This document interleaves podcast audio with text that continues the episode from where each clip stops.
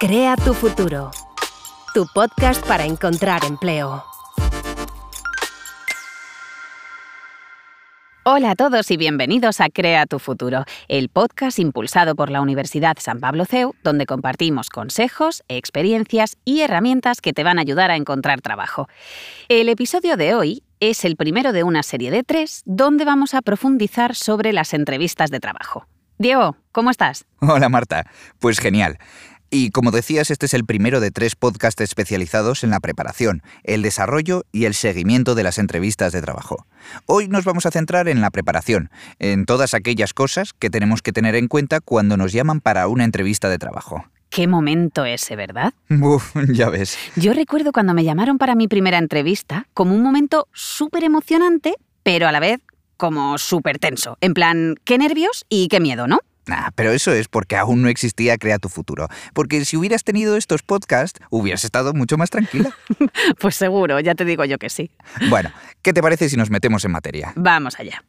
Bueno, Marta, ¿tú qué crees que hay que hacerlo primero cuando te llaman para una entrevista?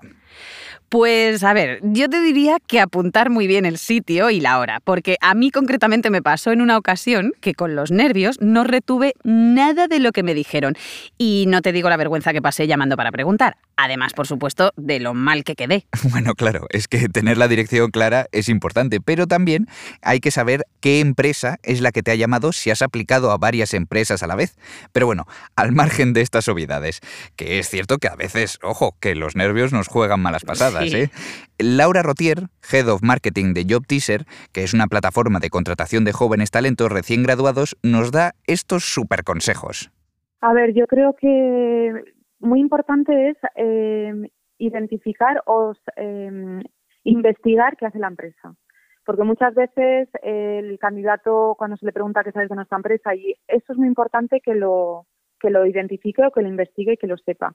Luego también eh, aconsejo que cuando se haga la entrevista se mire muy bien la descripción del puesto, realmente qué es lo que se está pidiendo, ¿no?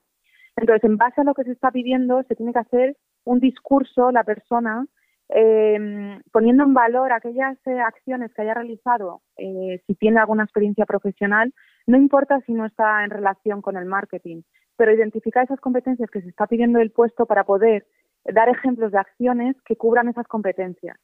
Eso es muy importante también. Y luego creo, eh, bueno, antes de eso sí es importante que se hagan un pitch de tres minutos o incluso a veces es menos de un minuto, donde realmente puedan explicar de forma estructurada quiénes son y luego, por último, sí que aconsejo que preparen unas 5 a 10 preguntas que puedan tener eh, al lado, que no hace falta que se las memoricen, simplemente las pueden tener al lado, y esas preguntas hacérselas al profesional que hay delante, porque también es importante que el candidato evalúe el puesto, la empresa, entonces creo que eso es muy importante y también eh, da mucho valor al, al profesional de recursos humanos, una persona que está preguntando cosas de la empresa, porque realmente muestran interés. Sí que es verdad que esto último que nos decía Laura, sobre que nosotros también hagamos preguntas, es un buen apunte, porque suele ocurrir que muchas veces tenemos muy aprendido lo que queremos contar de nosotros y cuando el entrevistador te dice aquello de ¿tiene usted alguna pregunta? Pues parece que muchas personas nos bloqueamos, ¿no? Y al final, cuando sales y ya te has relajado, te das cuenta de que tienes un montón de dudas que te hubiera gustado saber y que no has pensado en ese momento. Así que eso de tener esas preguntas a mano me parece súper útil. Sí, sí, además a mí también me ha pasado que pones un pie fuera de la empresa y de repente se te ocurren todas. Así que ahora hablando de la parte más relacionada con la actitud, hablamos con Patricia Usía, del Departamento de Adquisición de Talento en Roche, que nos daba un par de claves muy interesantes. Honestamente, aunque pueda parecer eh, eh, pues bueno, muy trivial o un consejo muy, muy típico, eh, creo que hay que ser uno mismo, eh, ir con humildad y tener muy claras tus orientaciones profesionales y el por qué quieres trabajar en un área concreta o en una empresa concreta. Al final buscar información de la empresa, mostrar interés, mostrar esas inquietudes al final. Ser uno mismo, nos dice Patricia. Y es verdad lo que decía ella, ¿no? De, es un consejo muy obvio, pero es que no es tan sencillo ser tú mismo en una situación así, en la que al final, pues bueno, quieras que no, sientes nervios, eh, sientes presión. Y lo que está claro es que si te han llamado es porque tú encajas, porque les ha gustado lo que han visto de ti. Y eso tiene que ser un argumento suficiente para entender que no debes intentar vender algo que no eres. Al final, cuanto más prepares la entrevista, más tranquilo vas. Y eso fomenta que al final seas tú mismo y te sientas mucho más cómodo dentro de las circunstancias, claro. Eso es. Eh, Diego, pues si te parece, resumimos como siempre lo que hemos hablado hoy para que nos quedemos con esos pasos imprescindibles a la hora de preparar nuestra entrevista de trabajo. Claro, vamos allá.